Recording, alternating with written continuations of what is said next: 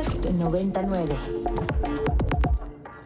Bueno, ya tenemos en la línea a Tito Garza Onofre. Bienvenido, Tito. Le decía al auditorio que si lo hubiéramos planeado no nos hubiera salido literal. Hace un par de minutos la Suprema Corte de Justicia de la Nación acaba de anular el traspaso de la Guardia Nacional a la Sedena, Tito.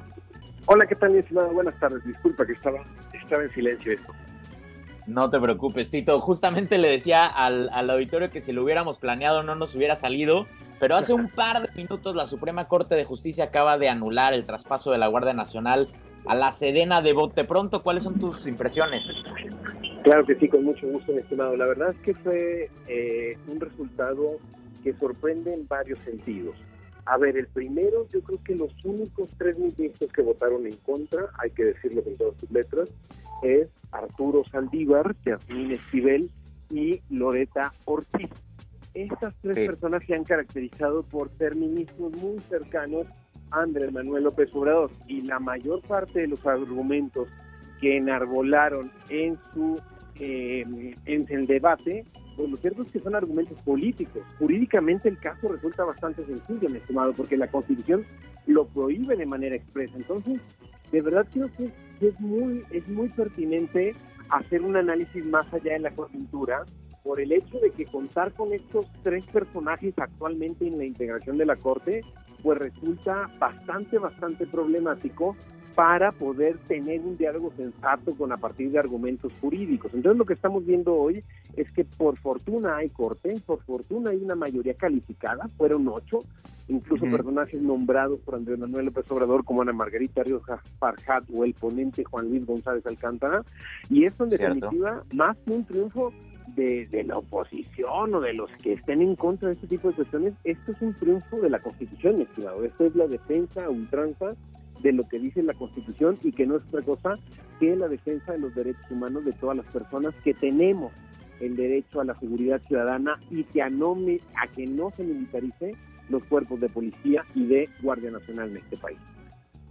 Justamente, Tito, te quería eh, presentar dos eh, bytes muy, muy cortos de eh, la argumentación de Arturo Saldívar, primero de la ley, eh, cuando se debatió la ley de seguridad interior en el sexenio de Enrique Peña Nieto, el 14 de noviembre del 2018. Estos 20 segundos que van a sonar son del entonces ministro eh, Saldívar hablando de esa ley.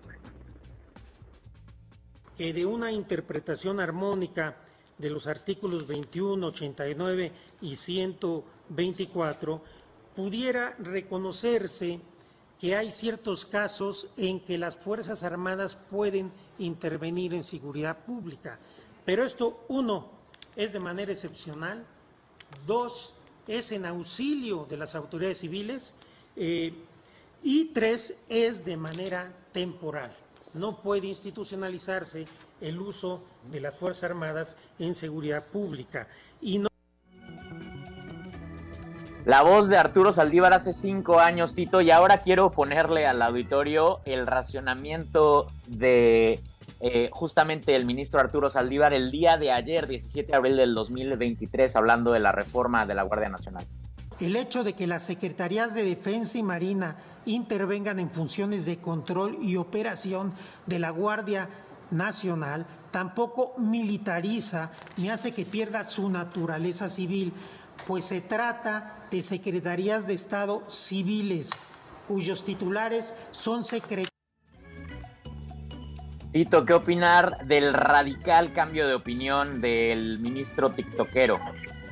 Eh, no, pues lo que nos habla es que ha dado totalmente la espalda a la congruencia de la Constitución. Lo que estamos viendo aquí es que tan solo en un periodo de cinco años no exista, no existe un argumento que sea suficiente o convincente. Yo creo que el ministro se debe quitar la máscara y entender que ya no funge como ministro, sino como una correa de transmisión del presidente eh, López Obrador o bien como un político junto a alguien que está calculando sus fallos para ver un poco cuál va a ser su futuro. Lo que vimos el día de ayer y la respuesta del día de hoy, sinceramente, mi estimado, fue muy preocupante. Fue ver de alguien que no tiene el tamaño ni la investidura para estar en nuestro máximo tribunal. En ese sentido, yo sinceramente creo que la gran reflexión que nos que nos convoca el tema de la militarización es que este tipo de acciones no se pueden dejar a la ligera, no simple y sencillamente se deben tomar por la coyuntura, porque eh, muy gran parte de la ciudadanía está de acuerdo con estas cuestiones. Lo que tenemos que hacer aquí es un análisis mucho más detenido de las implicaciones a futuro. Estuvimos tan solo a un voto, mi estimado, por un voto y esto se queda actualmente como está. Entonces la Guardia Nacional al final del día va a tener un mando civil conforme dice la Constitución y por el momento yo creo que es un gran, un gran, un gran fallo, hay que decirlo. El proyecto es muy buen proyecto del ministro Juan Luis González Alcántara y en las próximas semanas vamos a saber cómo se va a instrumentalizar, cuáles son los otros proyectos que se van a seguir discutiendo y en gran o menor medida cuál va a ser el futuro político que le depara a estos personajes como Yasmín Esquivel y Arturo Saldívar, que son personajes que están apostando todo su capital político Andrés Manuel López Obrador, olvidando que el próximo año termina su mandato como presidente de la República. Resulta interesante el juego político que van a tener estos personajes que han dado la espalda a la Constitución olvidando el mandato que de, su chamba, que es defender justamente la Constitución. Tito, justamente te quería preguntar sobre el proyecto del ministro González Alcántara, porque para nosotros los mortales y letrados en materia jurídica, pues es a veces difícil interpretar los fallos de la Corte, pero eh, si le tuvieras que explicar con eh, manzanas y peras al auditorio en qué consiste el proyecto y por qué fue eh, positivo, ¿qué, ¿qué le dirías?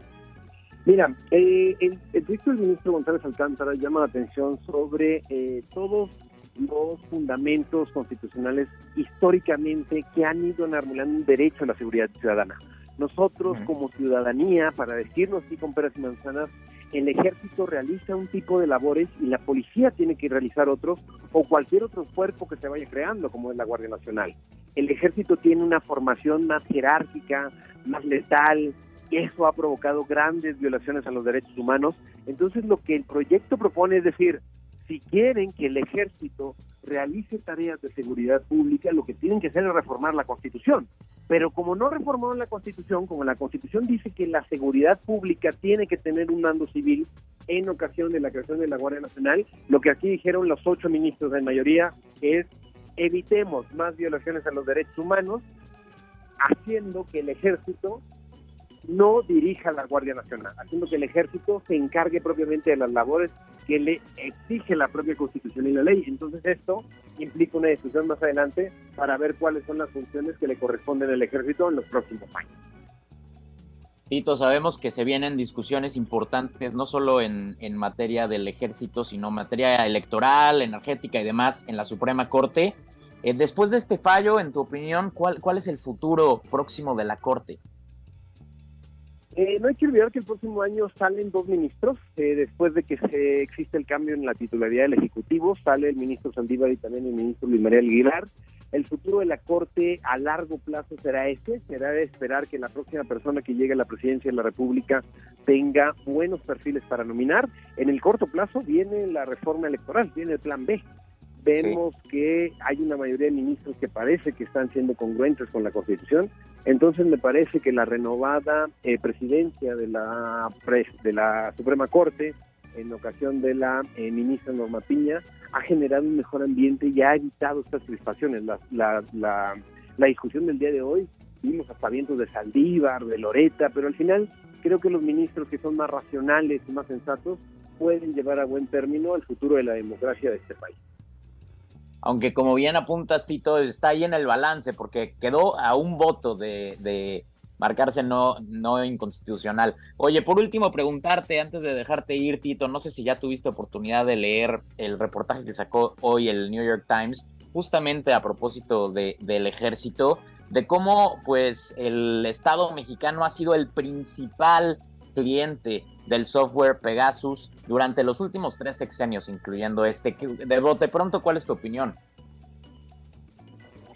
Claro que sí, de manera, de manera eh, sucinta me atrevería a decir que eso es lo que está pasando con la militarización. La militarización cada vez da más potestad de recursos que no necesariamente pasan por transparencia ni por rendición de cuentas.